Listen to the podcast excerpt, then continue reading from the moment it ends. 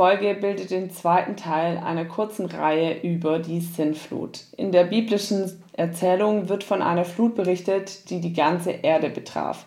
Gemäß dem biblischen Bericht wurde der gottesfürchtige Noah von Gott vor einer großen Flut gewarnt und beauftragt, ein großes kastenförmiges Schiff, eine Arche zu bauen und damit sich und seine Familie sowie einige Landtiere zu retten.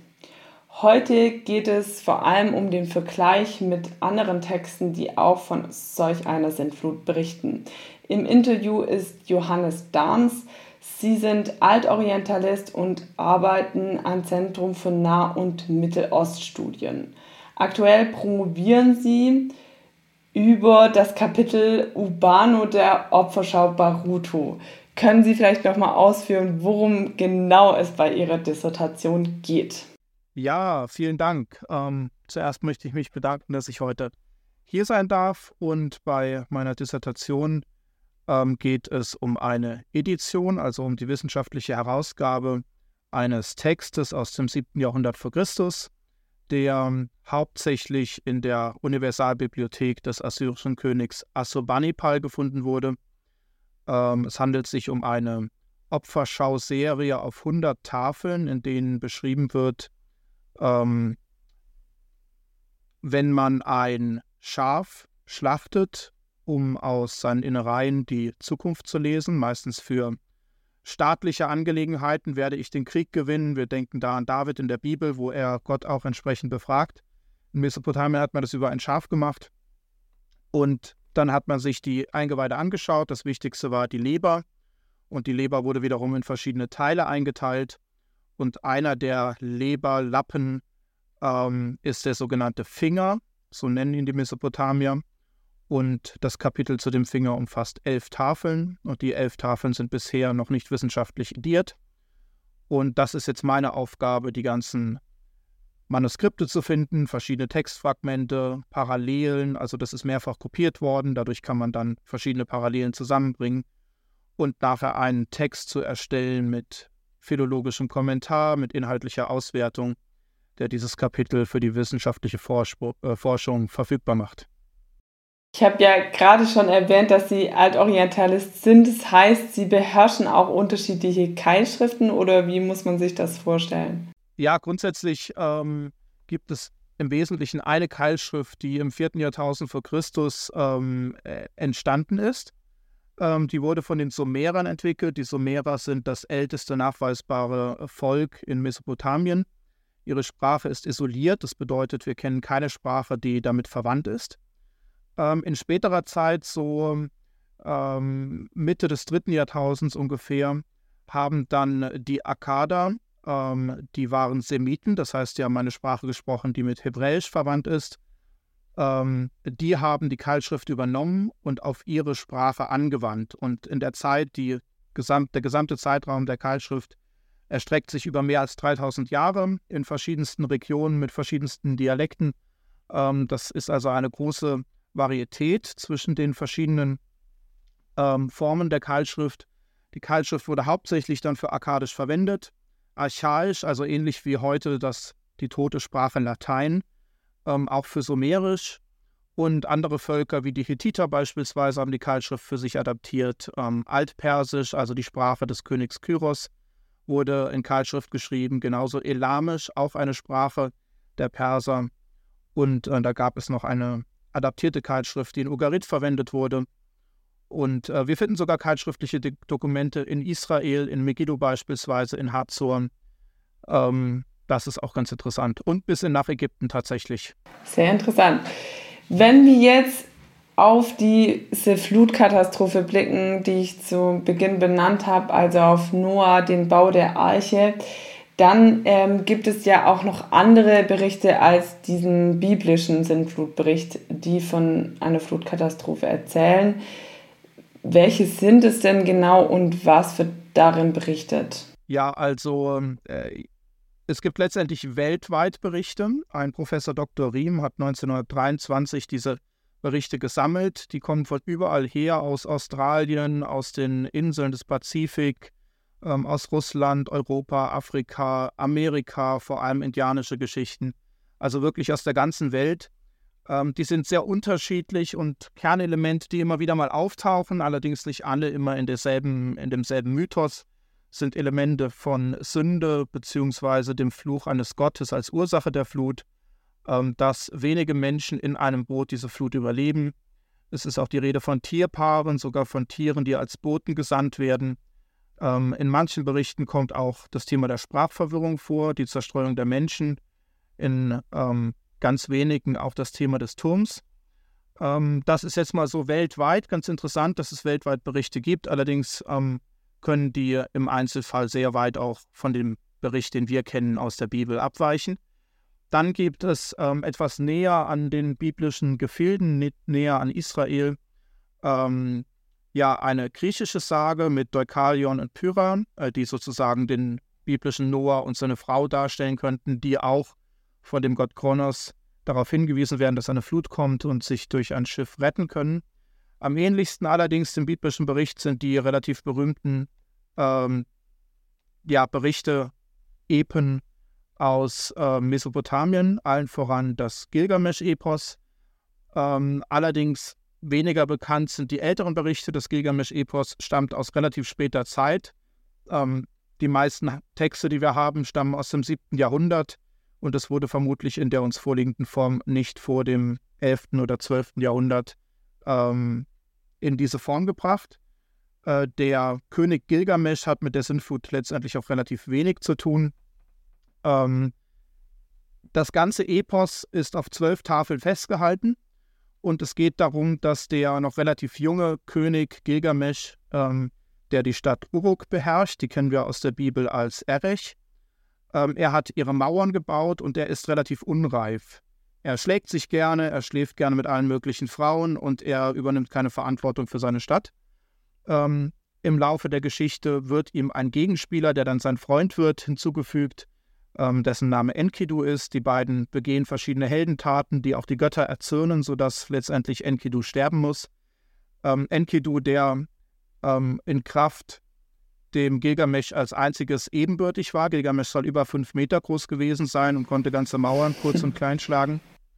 Ähm, der ist nun also gestorben und das ähm, weist Gilgamesch darauf hin, dass der Mensch sterblich ist. Das mag ihm so gar nicht gefallen und so begibt er sich auf die Suche nach dem ewigen Leben. Und er hat von einem Menschen gehört, der die Sintflut überlebt hat und dem die Götter ewiges Leben gegeben haben. Also sucht er ihn. Er folgt dem Lauf der Sonne, er zieht nach Osten, dort wo die Sonne untergeht geht dann durch die Unterwelt, wo die Sonne nach mesopotamischen Vorstellungen nachts entlang wandert Richtung Westen, kommt dann dort wieder heraus und wird dann von einem Fährmann, nachdem er verschiedene Abenteuer bestanden hat, ähm, über das Meer nach Dilmun gebracht. Dilmun wird heute mit dem modernen Bahrain mhm. äh, identifiziert, einer kleinen Insel im Persischen Golf. Dort ähm, findet er im mesopotamischen Bericht heißt er Utanapishti. Ähm, Utanapishti erzählt dann, wie er die Flut überlebt hat und ähm, die Idee dort ist einfach, ähm, ganz am Anfang, als die Götter geschaffen wurden, tatsächlich sind die mesopotamischen Götter auch geschaffen, äh, mussten die jüngeren Götter für die älteren Götter die Arbeit erledigen und sie versorgen mit Nahrung und so weiter. Mhm. Die Götter haben dann angefangen zu stöhnen unter dieser schweren Last der Arbeit und haben den Gott der Weisheit, Enki, gebeten, dass er ähm, jemanden erschaffe, der ihnen die Arbeit abnimmt. Daraufhin hat Enki, die Muttergöttin, äh, ähm, damit beauftragt, aus Erde und aus dem Blut eines getöteten Gottes die Menschen zu erschaffen. Ähm, die Menschen kriegen dann die Aufgabe, die Arbeit der Götter zu übernehmen, sodass die sich ausruhen können und versorgt werden. Das ist letztendlich das, wie man in Mesopotamien die Funktion der Menschen sieht. Allerdings ähm, breiten sich die Menschen aus, sie werden immer mehr, sie werden immer lauter. Und es gibt drei obere Götter in dieser Zeit in Mesopotamien. Das eine ist Anu, der ist für den Himmel zuständig. Dann gibt es Enlil, das ist der Gott, der auf der Erde herrscht. Und es gibt den Gott der Weisheit, Enki, der unter der Erde herrscht, im, ähm, im Süßwasser, im Grundwasser würden wir sagen. Und ähm, ja, Enlil ist der mächtigste dieser Götter. Und er ist auf der Erde, er wird von dem Lärm der Menschen gestört und er entscheidet, die Menschen zu vernichten, um Ruhe zu haben. Allerdings ist der Gott der Weisheit den Menschen mhm. zugetan Und so begibt sich Enki, beziehungsweise auf Akkadisch heißt er Ea, begibt sich zu dem Held der Sintflutsage, zu Utanapishti, dessen Name bedeutet, ich habe Leben gefunden, ähm, und rät ihm, sein Haus abzureißen und aus den Baustoffen seines Hauses ein Boot zu bauen, um die Sintflut zu überleben. Uttarapishti baut dieses Haus, mhm. er belügt seine Mitbürger, indem er ihnen sagt, die Götter würden ihnen Weizen und ähm, alles mögliche Kuchen und so weiter vom Himmel regnen lassen und er würde ähm, in das Reich seines Gottes Ea ziehen. Ähm, dann kommt die Flut, vernichtet alle Menschen. Noah, seine Frau und einige andere überleben, zusätzlich mit einigen Tieren. Ähm, also Noah Uttanapishti natürlich.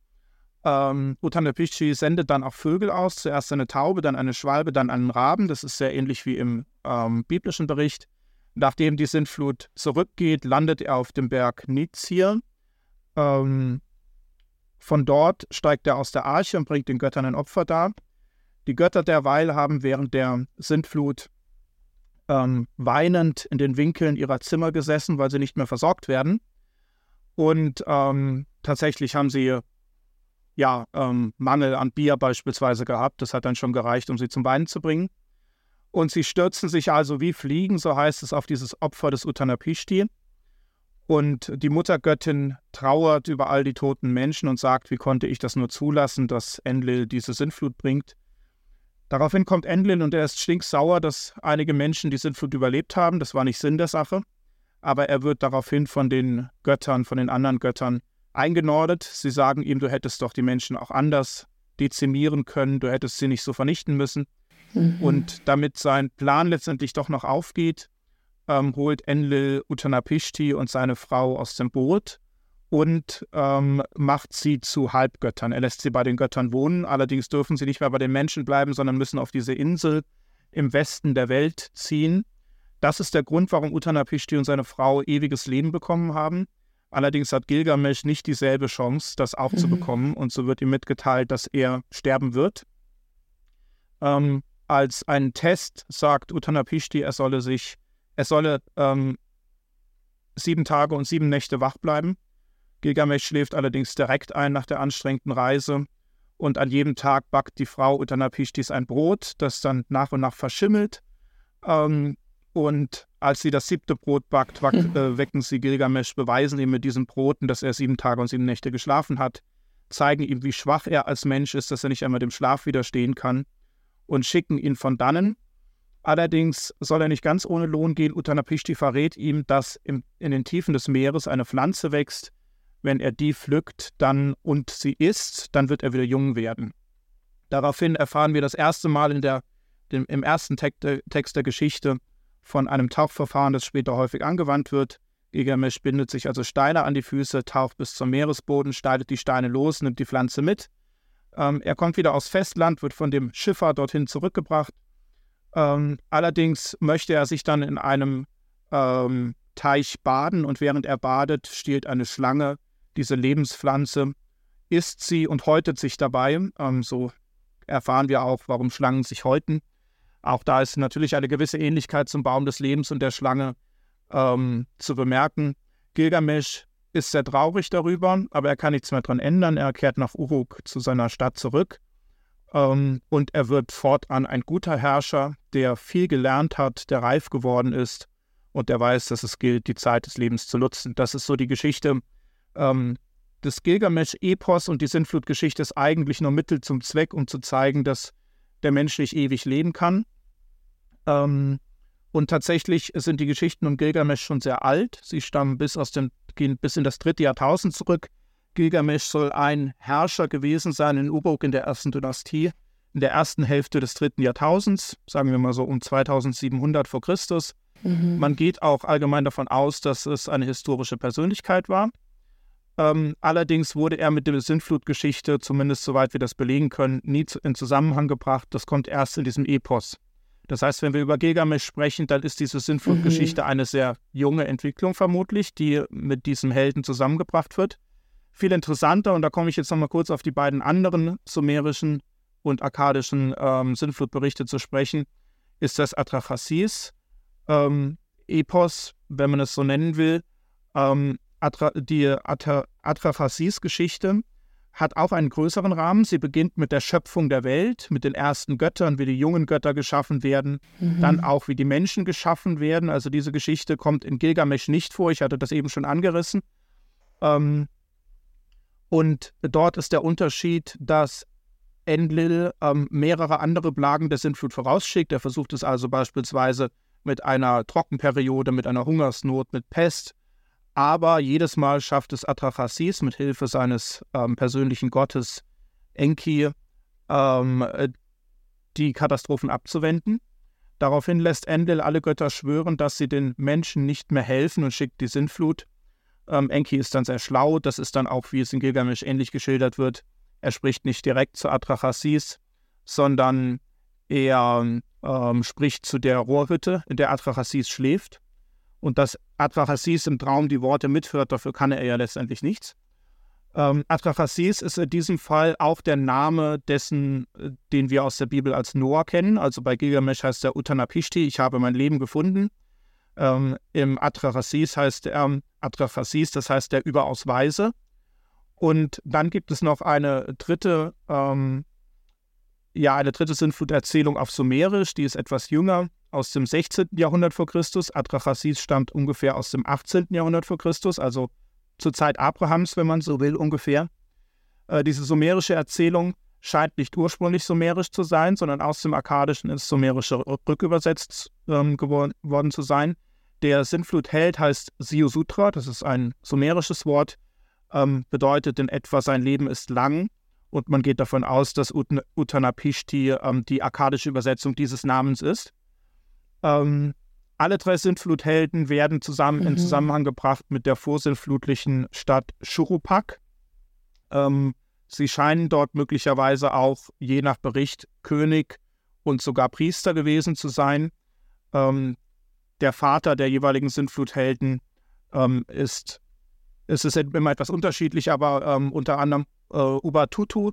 Ubatutu ist der König, der in der sogenannten sumerischen Königsliste erwähnt wird. Die sumerische Königsliste ist eine lange Liste von Königen bis zur Schöpfung zurück, bis zum Beginn des Königtums. Und sie kennt auch, ähnlich wie die Bibel, vorsintflutliche Könige und nachsintflutliche.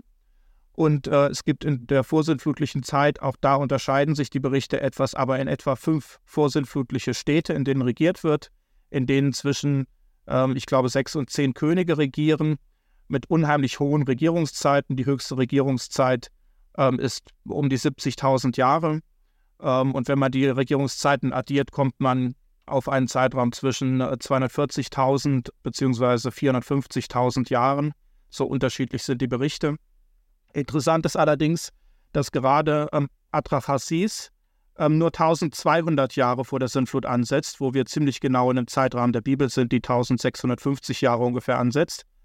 Ähm, das ist vielleicht noch interessant zu erwähnen. Es gibt also eine ganze Menge Literatur in Mesopotamien, die auf eine Sintflut zurückgeht, auf eine aus mesopotamischer Sicht weltweite Sintflut. Mhm. Ähm, es gibt äh, Berichte, die der Bib dem biblischen Bericht sehr ähnlich sind. In Atrahasis, das möchte ich noch hinzufügen, wurde vor einiger Zeit herausgefunden, dass die Tiere sogar paarweise auf das Boot gehen. Und es gibt eine interessante Kategorie von reinen Tieren, und das ist keine mesopotamische Kategorie, die wir aber aus der Bibel sehr gut kennen. Genau, und es gibt sogar noch einen Text mit einer Bauanleitung für die Arche aus dem 18. Jahrhundert. Auch das ist sehr spannend. Ja, insofern gibt es eine ganze Menge Material, was mit der Bibel in Zusammenhang gebracht werden kann und worum sich die Diskussion letztendlich dann dreht. Mhm. Jetzt haben Sie ja benannt, dass dieses äh, Material auch wahrscheinlich äh, auf ähnliches oder auf das gleiche Bezug nimmt. Natürlich stellt sich jetzt gerade bei dem Sinnflutbericht vor allem die Frage nach Abhängigkeiten. Ähm, welche Abhängigkeiten bestehen denn zwischen dem biblischen Bericht und den mesopotamischen Texten? Genau, also zuerst einmal, wenn man überhaupt Abhängigkeiten rekonstruieren kann, dann tatsächlich nur zwischen der Bibel und den mesopotamischen Berichten. Alle anderen erwähnten Berichte sind so unterschiedlich, dass keinerlei Abhängigkeiten ähm, da vorausgesetzt werden können. Äh, es gibt natürlich rein logisch gesehen drei Möglichkeiten. Eine Möglichkeit ist, dass die Mesopotamier den biblischen Text kannten und von dort abgeschrieben haben, rein theoretisch. Eine zweite Möglichkeit ist, dass die ähm, Hebräer, dass Israel die mesopotamischen Berichte gekannt hat und von ihnen abgeschrieben hat. Und eine dritte Möglichkeit ist, dass beide Berichte nicht direkt voneinander abhängig sind oder vielleicht in Teilen möglicherweise, ähm, aber dasselbe Ereignis beschreiben, das historisch möglicherweise stattgefunden hat. Ähm, interessant ist festzustellen, dass auch innerhalb Mesopotamiens die verschiedenen Berichte nicht aufeinander aufbauen. Also Gilgamesch schreibt nicht direkt von Atrahasis ab, auch nicht von Siosutra. Mhm. Es gibt mehrere Versionen äh, von Atrahasis, die sich voneinander unterscheiden.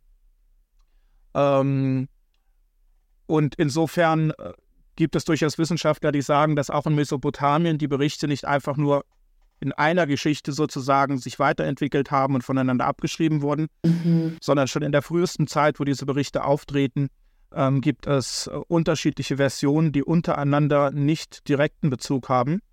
Ähm, und da spricht man davon, dass alle diese Berichte auf eine ähm, Volks, auf einen Volksmythos zurückgehen müssen. Ich würde vielleicht noch weitergehen und sagen, vielleicht auch auf ein wirkliches Ereignis. Auch das wird teilweise gesagt, mhm. wobei man dann diskutiert, ob es weltweit oder, also man diskutiert eher nicht, dass es weltweit ist, man geht eher davon aus, dass es lokal in Mesopotamien war. Ähm, aber das ist ganz interessant, wenn wir zur Bibel kommen, denn bei der Bibel wird aus meiner Sicht manchmal etwas vorschnell davon ausgegangen, ähm, dass die Judäer, die dann ins babylonische Exil im 6. Jahrhundert gekommen sind, dort das Gilgamesch-Epos kennengelernt haben, ähm, diese wunderbare epische Geschichte dann in ihr Volksnarrativ mit reingepasst haben und äh, sozusagen das mehr oder weniger übernommen haben. Das ist allerdings ähm, aus mehreren Gründen unwahrscheinlich. Ähm, erstens hätten sie schon viel früher die Möglichkeit gehabt, Kontakt zu dem Epos zu bekommen. Erstens ist es viel älter. Ähm, und zweitens ähm, ist es beispielsweise in Megiddo gefunden worden aus dem 14. Jahrhundert vor Christus. Also das gab es bereits dort im Land. Ähm, eine andere Sache ist, dass es bei allen Ähnlichkeiten mehr Unterschiede als Ähnlichkeiten gibt, ähm, als dass man von einem Abschreiben ausgehen könnte. Und noch eine Schwierigkeit ist, dass die Frage, wie sie überhaupt ähm, an den Text gekommen sind im Exil. Man kam nicht einfach so an Keilschrifttexte, die lagen in bestimmten Bibliotheken, wo ein jüdischer Exzellent nicht unbedingt Zugriff hatte. Also das sind alles Schwierigkeiten. Ähm, grundsätzlich würde ich daher davon ausgehen, dass es keine direkten Abhängigkeiten gibt, möglicherweise punktuelle Einflüsse untereinander, das ist möglich. Es gab ja enge Kontakte die übrigens, wenn man dem biblischen Bericht ähm, glauben will, schon mit Abraham begonnen haben, der ja aus der Region kam. Man muss also nicht erst auf das Exil zurückgreifen. Ähm, aber grundsätzlich würde ich sagen, dass es sich bei dem biblischen Bericht um einen Parallelbericht handelt, der ähm, genauso wie das Gilgamesch-Epos oder äh, der Bericht von Atrahasis auf ein historisches Ereignis zurückgeht und dass die Gemeinsamkeit von Elementen in diesen Texten möglicherweise ähm, einfach zeigen, dass diese Elemente möglicherweise wirklich stattgefunden haben oder vielleicht auch sehr präsent waren in den Erzählungen, die mit Sicherheit unterwegs waren. Es gab mit Sicherheit Erzähler, die äh, diese Geschichte auch auf, an den Straßenecken erzählt mhm. haben und so weiter. Sie haben jetzt gerade schon gemeint, dass es auch erhebliche Unterschiede zwischen diesen Berichten gibt. Was wären denn die markantesten oder vielleicht auch für Sie in Ihrer Forschung wichtigsten Unterschiede zwischen diesen Texten und dem biblischen Bericht? Ja, also ganz grundsätzlich ähm, ist natürlich der mesopotamische Bericht stark mythologisiert. Mhm. Ähm, Gerade Gilgamesch ist voller Anspielungen. Ähm, manche haben auch schon gesagt, dass das ganze Gilgamesch-Epos sich nach den Tierkreiszeichen richtet. Ähm, also gewisse Strukturen, ähm, die hochliterarisch sind, sehr genial gemacht aber ähm, vieles davon scheint nicht von dieser Welt zu sein. Also auch ein Gilgamesch, der fünf Meter hoch ist, oder ein Himmelsstier, den die Götter schaffen und auf die Erde senden, oder ein riesiges Monster, das den Zedernwald im Libanon bewacht und vor Gilgamesch bekämpft wird. Ähm, ein Sintflutheld, der ewig lebt und zum Gott erklärt wird. Gilgamesch selbst wird nachher zu einem Gott der Unterwelt. Also das sind viele ähm, Sachen drin. Gilgamesch ist zu äh, zwei Dritteln hm, göttlich und zu einem Drittel menschlich, also auch so eine Art Halbgott. Ähm, viele dieser Geschichten sind nicht von dieser Welt. Sie sind so mythologisch, dass das direkt ins Auge springt. Im Gegensatz dazu ist der biblische Bericht in seinen Grundzügen relativ nüchtern und trocken. Natürlich geht er von einem Gott aus. Das ist etwas, was wir in der Wissenschaft natürlich nicht mit in Rechnung stellen können. Aber alles andere ähm, scheint wesentlich nüchterner zu sein von der ganzen Beschreibung. Ähm, ein interessanter Punkt ist auch, dass gewisse Teils in der Bibel ursprünglicher, im biblischen Bericht ursprünglicher zu sein scheinen als beispielsweise in Gilgamesch. Ähm, so wissen wir zum Beispiel, dass die ältesten Bootformen im dritten Jahrtausend ähm, längliche Boote waren, wie in der Bibel beschrieben. 300 Ellen lang, 50 Ellen breit, 30 Ellen hoch sind die Maße in der Bibel. Ähm, während die Bauanleitung, die wir aus dem 18. Jahrhundert von der Arche des Atrachasis haben, ähm, ein Boot in Form einer Halbkugel darstellt. Man nennt das ein Korakel. Extrem stabil, schwer zu manövrieren. Ähm, und der Autor Irving Finkel, der Kurator des Britischen Museums, ähm, der diese Tafel ediert hat, sagt, dass man nicht davon ausgehen kann, dass äh, diese Form einer Halbkugel, dieses Korakel, die ursprüngliche Form der Arche gewesen ist, sondern die ursprüngliche Form muss eine längliche Arche gewesen sein. Das passt natürlich viel besser im Bibelbericht. Also der biblische Bericht hat die ursprüngliche Form im Gegensatz zu dem, was bei Gilgamesch und Atrachasis vorkommt. Ähm, eine andere Sache ist, dass in Atrachasis reine Tiere erwähnt werden und ich mhm. habe schon angedeutet, dass es keine Kategorie in Mesopotamien ist, während wir natürlich in der Bibel ganz selbstverständlich von reinen und unreinen Tieren ausgehen. Also hier haben wir ein für Mesopotamien kulturfremdes Element, das in der Bibel aber äh, kulturinhärent ist. Ähm, genau, ein weiterer Punkt und für mich eigentlich der wichtigste. Ähm, Moment, einen habe ich noch vergessen die Vögel. Mhm. mhm. Ähm, in Gilgamesch wird eine Taube, eine Schwalbe und ein Rabe ausgesandt und man hat manchmal schon moniert, dass die Bibel da so ein bisschen inkonsistent ist. Ähm, dreimal wird eine Taube ausgesandt, einmal ein Rabe und das wäre alles nicht so schön und geplant. Aber tatsächlich war es in der Antike so, dass man äh, für die Navigation Vögel ausgesandt hat, am liebsten Raben. Mhm. Ähm, man hat sich ja nie weit vom Ufer entfernt, aber manchmal außer Sichtweite. Und die Vögel haben immer den kürzesten Weg zum Land genommen. Und dadurch konnte man sehen, in welche Richtung man fahren muss, um zum Land zu kommen. Dafür wurden meistens Raben verwendet. Das würde also sehr gut zu Noah passen. Dieser Rabe fliegt hin und her und bei seinem Hin- und Herfliegen sieht man sozusagen, in welche Richtung man fahren muss. Während die Taube eher dafür da ist, ähm, die Bewohnbarkeit des Landes zu prüfen. Die fliegt also einmal los, findet keinen Platz und kommt wieder. Dann kommt sie mit einem Olivenzweig, das bedeutet, es gibt bereits blühende Pflanzen, aber sie kann noch nicht ähm, dort bleiben. Und beim dritten Mal kommt, äh, kommt sie nicht wieder und bleibt weg. Und das bedeutet, die Erde ist jetzt wieder bewohnbar. Also das macht im biblischen Bericht relativ viel Sinn auf das, was wir aus der Antike wissen, während Taube, Schwalbe und Rabe ähm, eher willkürlich erscheinen. Das sind so kleinere Details. Jetzt komme ich zu dem Wichtigsten. Ähm, die Weltanschauung hinter beiden ist diametral entgegengesetzt. Manchmal wird darüber diskutiert, dass der Monotheismus aus dem Polytheismus entstanden sei. Allerdings muss man sich vor Augen halten, dass der Polytheismus in jeglicher Spielform die Götter als ähm, Teil der Schöpfung sieht, als Teil mhm. der Welt. Also die Götter sind in ihrer Urvorstellung eigentlich Naturgewalten, die vergöttlicht werden. Ähm, beispielsweise gibt es einen Donnergott und es gibt einen ähm, Gott für das Gericht, das ist meistens die Sonne und es gibt einen Gott für den Krieg und das sind dann so verschiedene Phänomene, die den Göttern zugeschrieben werden. Meistens sind es Sonne, Mond und Sterne, Dinge, die am Himmel sind, die Teil der Schöpfung sind. Und ähm, wenn man jetzt aus einem solchen Polytheismus einen Monotheismus entwickeln würde, dann würde man im besten Fall einen Gott kreieren, der alle Naturgewalten der Welt in sich vereint. Eine Art pantheistischen Gott. Die Bibel hat allerdings die Vorstellung, und da steht sie, ähm, neben den, dem Gott des Judentums, der ja letztendlich auch äh, der biblisch-alttestamentliche Gott ist, und dem Gott des Koran, der auch äh, gewisse Beziehungen zu der äh, jüdisch-christlichen Tradition hat. Ähm, diese drei monotheistischen Religionen stehen da wirklich allein da. Das ist ja Alleinstellungsmerkmal, dass Gott ein Schöpfer außerhalb der Welt ist. Ein Gott, der von Ewigkeit ist, der selbst nie geschaffen wurde der nicht sterben kann im Gegensatz zu mesopotamischen Göttern, der in Ewigkeit bleiben wird und der außerhalb der Schöpfung steht, dessen Werk die Schöpfung ist. Und das ist ein gänzlich anderes Konzept ähm, eines Gottes als in Mesopotamien.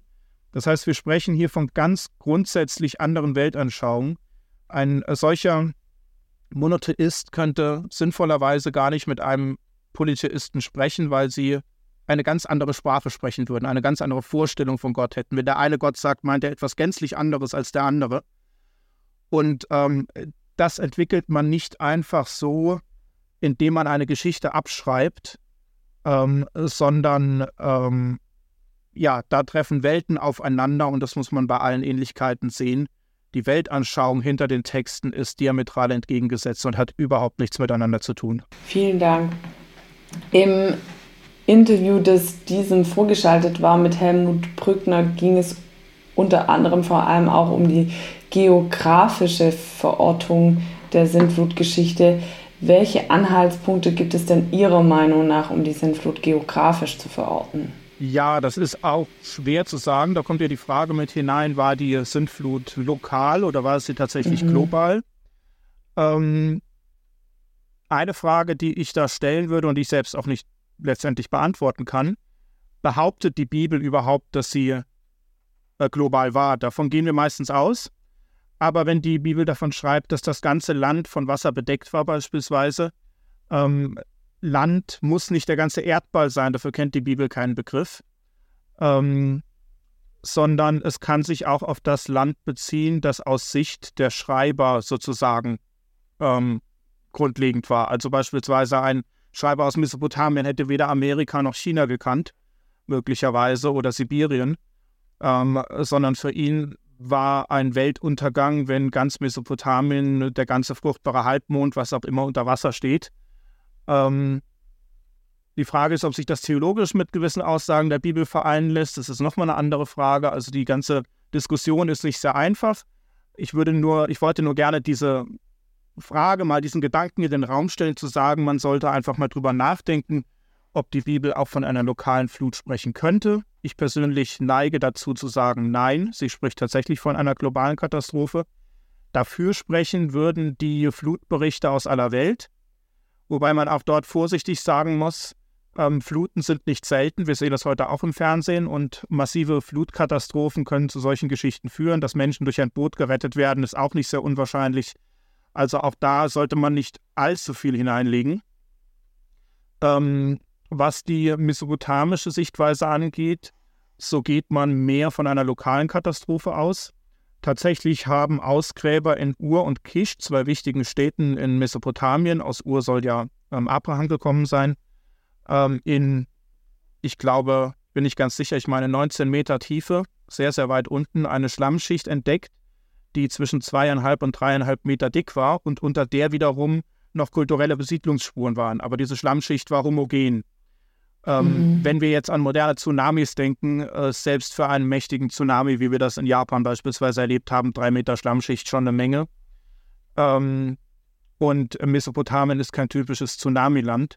Also es muss schon eine sehr massive Überschwemmung gewesen sein, die dort stattgefunden mhm. hat. Ähm, wir können das, wie gesagt, in einigen Städten finden, aber diese Überschwemmung finden wir nicht weltweit, diese Schlammschichten, sondern wir finden sie dort. Da gibt es verschiedene Theorien, die da diskutiert werden. Da möchte ich jetzt nicht ins Detail gehen. Ähm, diese Schlammschichten stammen von ihrer Datierung ungefähr aus dem Jahr 4000 vor Christus. Ähm, genau, und würden eher auf eine lokale Katastrophe hindeuten. Letztendlich ist das schwierig zu sagen.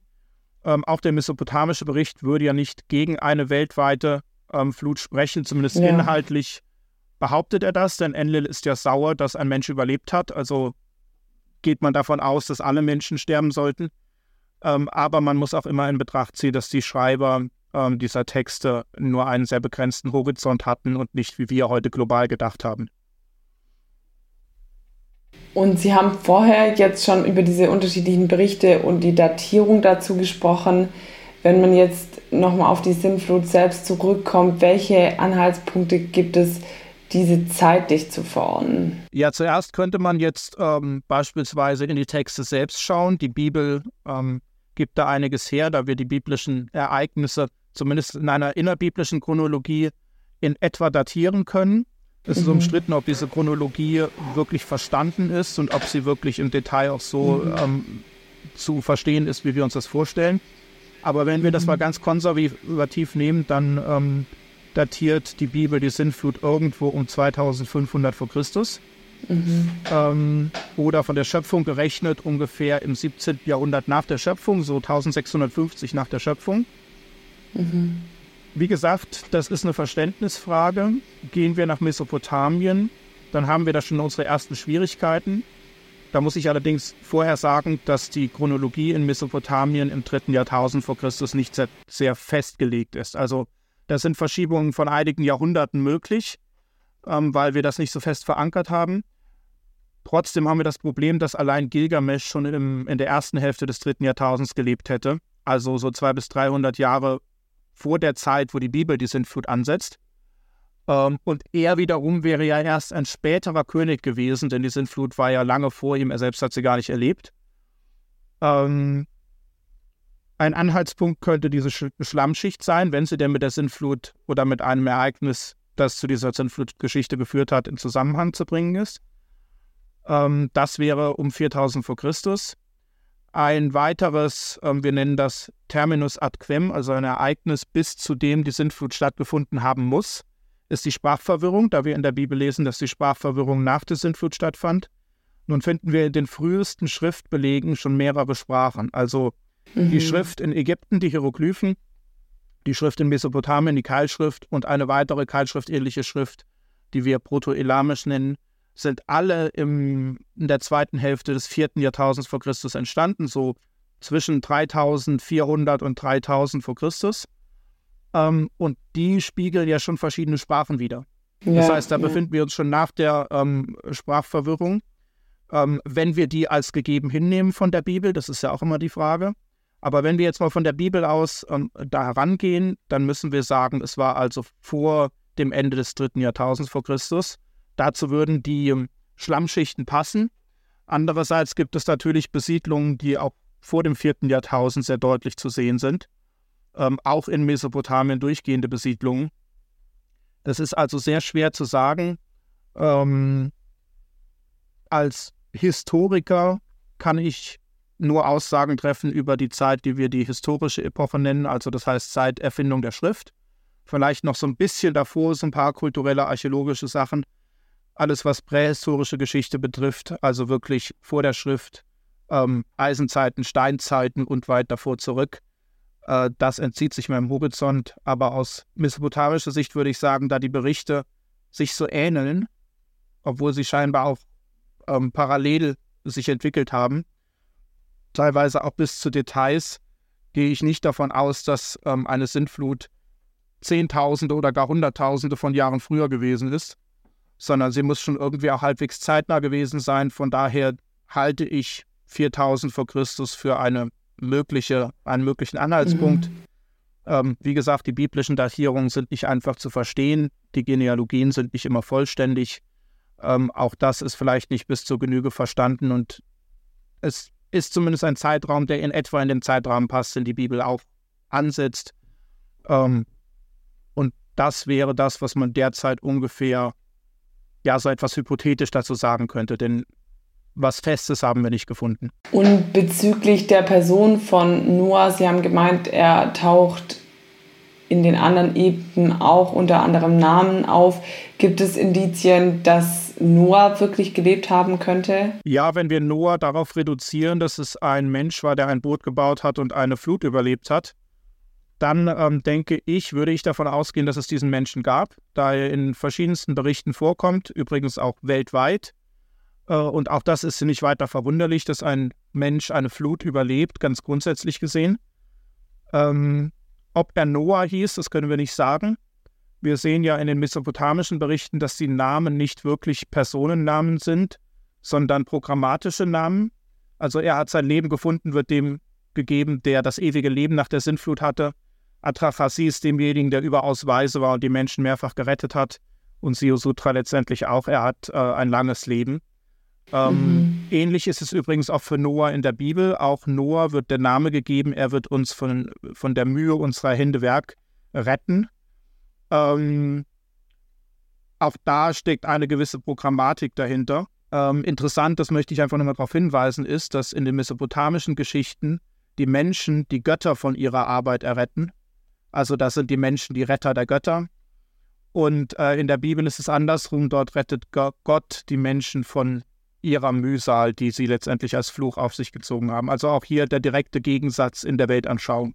Und bezüglich der Arche, Sie haben schon darüber gesprochen, würde mich noch interessieren, es wurde immer wieder behauptet, dass auch Teile der Arche gefunden wurde oder irgendwelche Überreste. Gibt es denn dafür irgendwelche Indizien? Also ich persönlich halte davon nichts und im Mainstream der Wissenschaft wird davon auch nichts gehalten.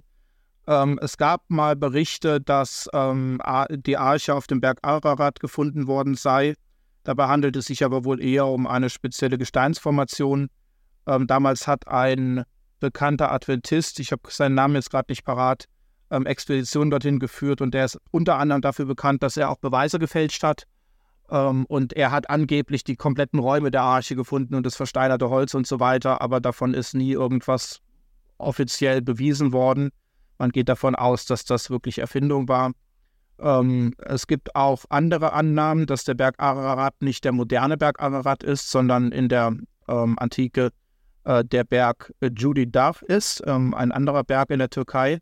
Mhm. Und tatsächlich gibt es dort ähm, eine gewisse Tradition, und zwar ist der berühmte assyrische König Sanherib, der in der Bibel ja gegen Hiskia gezogen ist, an diesen Berg gezogen, mehrfach und hat, ähm, oder nein, nicht mehrfach, in ähm, seiner fünften Kriegskampagne, glaube ich, ist er dorthin gezogen, hat dort gekämpft, er hat auch keine überragenden Siege dort errungen, aber es gibt tatsächlich Inschriften von ihm an diesem Berg direkt dort angebracht.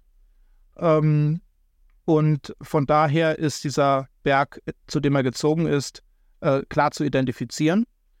In der späteren rabbinischen Tradition, die allerdings viel, viel später ist und auch nicht unbedingt immer auf Tatsachen beruhen muss, wird dann beschrieben, dass Sanherib tatsächlich Teile der Arche gefunden habe und äh, diese mitgenommen habe und dann ähm, seinem Gott ähm, versprochen habe, äh, dass er, sollte er den Krieg gewinnen, seine beiden Söhne als Opfer bringen würde, in Anwesenheit dieser Archenteile. Das haben die Söhne mitbekommen, haben ihn dann ermordet, so wie wir das ja auch in der Bibel lesen, und sind dann in das Land Ararat geflohen, also genau dorthin. Ähm, da handelt es sich vermutlich um das Land Urartu, ein ähm, typisches Feindesland der große Gegenspieler Mesopotamiens, der praktisch nicht zu erobern war, weil er dort im Bergland in den heutigen armenischen Bergen lag. Und ähm, dort waren sie sicher, weil das der Feind war, den die Assyrer nie richtig besiegen konnten. Ja, das ist so eine Geschichte darüber, dass Sanherib Holz von der Arche gefunden habe. Wenn, dann wäre es auf dem Berg Chudidar gewesen. Aber bis heute hat niemand nachweislich Reste der Arche gefunden. Das, aus wissenschaftlicher Sicht ist das mein Stand, dass äh, es bewiesenermaßen nicht der Fall ist. Und es gibt ja Anhaltspunkte im biblischen Bericht, wie lange diese Überschwemmung gedauert haben könnte. Wie ist es im Vergleich zu den Eben? Was kann man sagen, wie lange eine solche Überschwemmung vielleicht gedauert hat? Ja, hier kommen wir tatsächlich auch wieder in diese Ecke, dass der biblische Bericht da etwas glaubwürdiger klingt. Ähm, in den mesopotamischen Berichten haben wir immer sieben Tagesperioden. Also, äh, ich meine, sieben Tage wird das Boot gebaut, sieben Tage fällt der Regen und die Erde wird überschwemmt, sieben Tage fließt das Wasser wieder zurück und sieben Tage dauert es, bis er dann das Boot verlassen kann, meine ich, also äh, wo er noch die Vögel sendet und so weiter. Ähm, in der Bibel finden wir die sieben Tage auch, am Anfang und am Ende. Wir finden, dass Gott zu Noah sagt, ähm, in sieben Tagen werde ich die Flut schicken. Und bis dahin gehen da all die Tiere und Noah und das Essen und alles kommt in die Arche.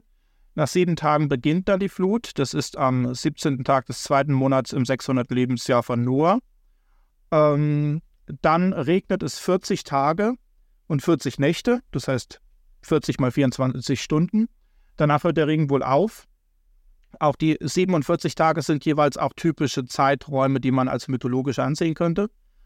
Ähm, das Wasser steigt aber weiter bis zum 150. Tag. Wir wissen auch, dass Wasser auch aus den Tiefen der Erde hervorbricht in diesem Bericht. Ähm, und ab dem 150. Tag nimmt es für weitere 150 Tage ab. Das heißt, wir sind bei 300 Tagen.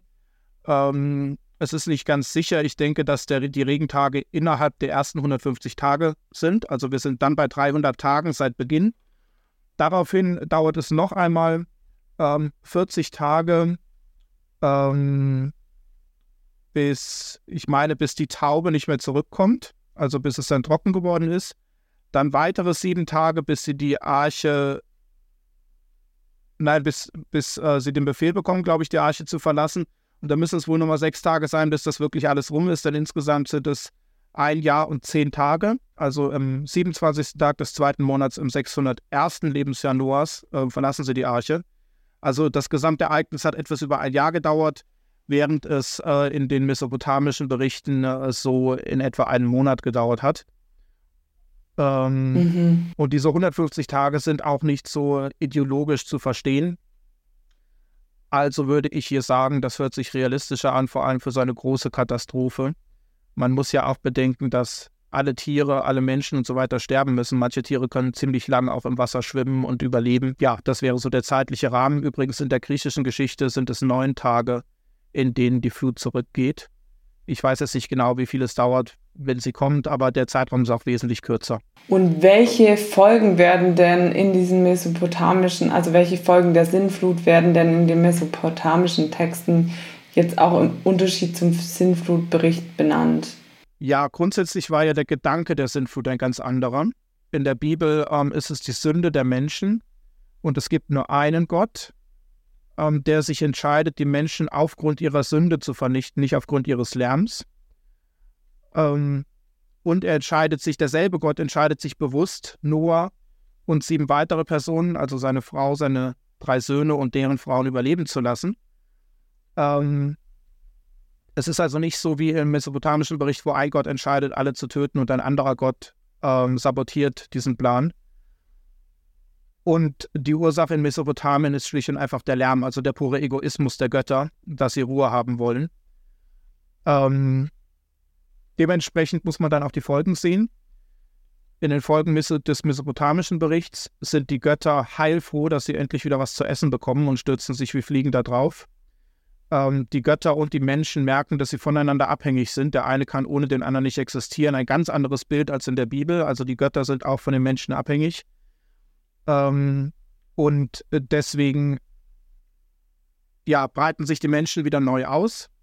Und Gilgamesch gilt dann als derjenige, der die Opfer wieder regelmäßig eingeführt hat. Viele, eine, eine lange Zeit später. Und damit war sozusagen wirklich das, der Mechanismus zwischen Göttern und Menschen wiederhergestellt und sie konnten in einer Art Symbiose weiterleben. Das war so die Idee an dieser Stelle. Bei den Menschen ist es so, dass Gott ähm, Noah und seine Familie deswegen aussucht, weil sie eben nicht äh, im gleichen Maß sündig sind wie die anderen Menschen, die er vernichten möchte. Er sucht also Menschen aus, die in seinen Augen ihm wohlgefallen. Diese Menschen überleben die Sintflut. Auch sie sind nicht ohne Sünde, wie man dann im Weiteren sieht und wie wir auch bis heute merken. Aber nachdem er diese Sintflut über die Erde gebracht hat, verspricht Gott, dass er das nie wieder tun wird. Also wir haben eine Gewissheit, ein Versprechen, dass eine solche Katastrophe nicht wiederkommen wird. Das ist in Mesopotamien nicht ganz so eindeutig. Äh, dafür gibt er uns ein Zeichen, den Regenbogen. Das kommt in Mesopotamien so weiter auch nicht vor. Mhm. Ähm, er schließt einen neuen Bund mit den Menschen, der sich von dem Bund vorher unterscheidet. Vor der Sintflut war es den Menschen erlaubt, äh, vegetarisch sich zu ernähren. Nach der Sintflut dürfen sie auch Tiere essen. Nach der Sintflut entstehen außerdem dann mhm. auch wirkliche Staatsgebilde. Ähm, und zu den Staatsgebilden gehört die Aufgabe, dass wenn ein Mensch das Blut des anderen vergießt, dass er durch Menschen gerichtet wird. Also nicht von Gott, sondern durch Menschen. Gott beauftragt Menschen, ähm, den Mord an anderen Menschen zu richten.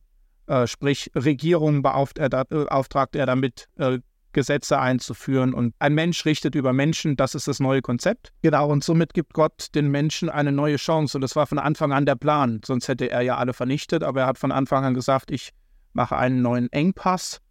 Ähm, über eine einzige Familie werden die Menschen sich erneut ausbreiten unter neuen Bedingungen. Und mit dem Gedanken der Sintflut im Hinterkopf, mit diesem Ereignis, sind sie natürlich gewarnt, dass das Leben auf dieser Erde nicht so ganz selbstverständlich ist und dass ähm, alles immer auch ein Stück weit von der Gnade Gottes abhängt und von der Beziehung zu Gott. Und das ist wieder ähnlich zu Mesopotamien. Die Beziehung zwischen Mensch und Gott wird nochmal ähm, betont durch das ganze Ereignis. Jetzt zum Abschluss noch zwei mehr theologische Fragen. In Bezug auf den Sinnflutbericht ist ja immer wieder auch die Frage der Ungerechtigkeit gestellt worden. Ist denn ein Gott, der eine einzige Familie überleben lässt und alle anderen Menschen und teilweise auch Tiere ähm, umkommen lässt, nicht ungerecht? Ja, das ist eine gute und auch sehr wichtige Frage. Die erste Frage ist, welches Recht haben wir, diese Frage zu stellen? Denn ähm, wenn wir davon ausgehen, das ist natürlich die Voraussetzung, nicht jeder geht davon aus, ähm, dass Gott tatsächlich existiert und dass er ein Schöpfer ist, der außerhalb der Schöpfung steht, der diese Schöpfung also wie sein eigenes Kunstwerk geschaffen hat, zu einem Sinn und Zweck, ähm, dann hat er natürlich auch alles Recht, mit diesem Kunstwerk zu tun, was er möchte, so wie ein menschlicher ähm, menschlicher Künstler sein Kunstwerk auch vernichten kann, ohne dass er dafür strafbar gemacht wird. Ähm, das ist jetzt wenig mitfühlend ähm, für menschliche Nöte und Belange, aber das ist ein ganz faktischer Punkt. Ein Schöpfer darf mit seiner Schöpfung theoretisch machen, was er möchte. Ähm, tatsächlich finden wir aber, dass er das nicht macht. Wir Menschen, wenn wir ähm, ja, eine Arbeit machen, die uns nicht gefällt, ein Bild malen, das uns nicht gefällt, dann zerstören wir es meistens vollständig und fangen ein neues an. Das hätte Gott natürlich auch machen können, aber Gott hat sich entschieden, weiter mit dem zu arbeiten, was er hatte. Er hat bewusst eine Familie durch die Sintflut kommen lassen und so hat er die Weiterexistenz der menschlichen Rasse ermöglicht. Und ohne diese Entscheidung wären wir heute nicht hier. Also derjenige, der heute die Frage stellt, war es gerecht von Gott, dieses Ereignis zu bringen, kann diese Frage nur stellen, weil Gott in seiner Gnade ähm, die Möglichkeit gegeben hat, dass die Menschen weiterleben, letztendlich bis zu uns heute. Und noch etwas vielleicht auch persönlicher gefragt, was können wir denn aus dieser Sinnfluterzählung persönlich mitnehmen oder was können wir daraus lernen? Ich denke, dass die Bibel ein Buch ist, in dem es immer um zwei ganz wichtige Dinge geht. Das eine ist, ähm, Gott besser kennenzulernen denn Gott offenbart sich selbst, so glauben wir das zumindest in der Bibel, ähm, ohne eine Selbstoffenbarung eines Gottes, der außerhalb der Schöpfung steht, den wir also nicht durch physikalische Messmethoden ähm, näher kommen können, haben wir keinerlei Chance zu wissen, wer er ist. Auf der anderen Seite ähm, beschreibt die Bibel auch, wer wir sind, faktisch, und wer wir sein sollen, nach Gottes Willen. Und all diese Dinge erfahren wir in, der, in dem Sintflutbericht. Wir erfahren über uns, dass wir als Menschen immer dazu neigen, uns von Gott abzuwenden, dass wir Menschen unser eigenes größtes Problem sind. Ähm, auch heute wird es ja so gesehen, dass der Mensch durchaus eines der größten, eine der größten Gefahren für diesen Planeten, für die Umwelt, für das Klima, für andere Lebewesen ist. Das ist Teil unseres Wesens, das ist Teil dessen, was die Bibel den Sündenfall nennt. Auf der anderen Seite sehen wir auch, dass es durchaus möglich ist, uns diesem Gott zuzuwenden und dadurch seine Gnade zu bekommen und auch zu überleben. Von Gott erfahren wir, dass er kein Gott ist, der schnell zornig wird. Immerhin hat er anderthalb tausend Jahre gebraucht, bis er sich zur Sintflut entschieden hat. Ähm, wir erfahren zweitens, dass er kein Gott ist, der pauschal alles vernichtet, sondern ein Gott, der genau hinschaut und auch gnädig sein kann. Ein Gott, der immer weitergeht, wenn wir denken, dass es nicht mehr weitergehen kann. Und der das Leben ermöglichen möchte und nicht den Tod letzten Endes. Durch Noah, durch Noahs Überleben, konnte die Menschheit überleben. Also die Arche mit Noah hat das Überleben der Menschheit gesichert. Allerdings hat Gott später jemanden geschickt, der letztendlich, ähm, für, für den letztendlich Noah ein Vorbild war und der das Ganze auf eine ganz andere Stufe gehoben hat. Das war Jesus Christus. Jesus Christus gilt nach biblischer Aussage als Gottessohn und Menschensohn. Das heißt, er war ganz Mensch, er war aber auch ganz Gott. Gott selbst wird also Teil der Schöpfung, was er vorher nicht ist. Er wird tatsächlich zu einem Teil der Schöpfung. Er lebt sündlos als einziger Mensch, für den das ausgesagt werden kann. Die Bibel sagt ja, dass der Tod die Folge für die Sünde ist. Und das sehen wir in dem Sinnflutbericht ziemlich anschaulich. Jesus stirbt nun, aber er muss eigentlich gar nicht sterben, da er keine Sünde hat. Das heißt, sein Tod gilt nicht für ihn, sondern sein Tod gilt für alle anderen. Und weil sein Leben, sein ewiges Leben als Gott so wertvoll ist, ist sein Tod so wertvoll, dass er alle Menschen erlösen kann. Allerdings bindet auch Gott dort eine Bedingung daran, ähnlich wie bei der Sintflut, dass dieses Angebot Gottes der Sündenvergebung angenommen wird. Und da, wo dieses Angebot angenommen wird, werde ich nicht wie der Utanapishti des Gilgamesch-Epos ewig auf dieser Erde leben. Bin ich ehrlich gesagt auch ganz froh drüber, denn manches an dieser Erde ist auch nicht so schön. Sondern Gott bietet mir an, dass ich ewig bei ihm sein werde, dass ich ewig bei ihm leben werde. Die Bibel nennt einen Menschen, der Jesu Angebot annimmt, ein Gotteskind. Somit werden wir also doch tatsächlich dann auch in das göttliche Geschlecht mit aufgenommen. Und wo Noah die Menschen in der hiesigen Welt sozusagen das Überleben der menschlichen Rasse gesichert hat, sichert Jesus das ewige Überleben eines jeden Einzelnen, der in diese Arche einsteigt. Allerdings ist es ähnlich wie bei Noah damals auch. Es sind eher wenige, die diesen Weg gehen und es sind eher viele, die es ablehnen. Und da Gott ein Gott ist, der uns liebt, der uns eine freie Entscheidung gibt, der uns nicht zwingt zu unserem Besten, überlässt er jedem seine Entscheidung und derjenige, der sich hier entscheidet, mit ihm durch dieses Leben zu gehen, der darf auch in Ewigkeit bei ihm sein. Und derjenige, der sich entscheidet, ohne ihn durch dieses Leben gehen zu wollen, der muss dann auch in Ewigkeit ohne ihn klarkommen. Und am Schluss könnte man sagen, Gott lässt jedem seinen Willen. Vielen Dank für dieses Interview, vielen Dank vor allem für diese Perspektive auf die mesopotamischen Texte, auf die Vergleiche, die Unterschiede zwischen diesen Texten, auf Datierung und geografische Einordnung. Danke für diesen umfassenden Blick auf die Sinnflut. Ich habe viel dazugelernt und ich hoffe auch Sie, liebe Hörerinnen und Hörer, und wenn Sie Fragen und Anmerkungen haben zu dieser Folge, dann schreiben Sie uns gerne über die Adresse und die Website des Instituts. Vielen Dank, Herr Dahms. Tschüss. Okay, jetzt ähm, würden wir praktisch auf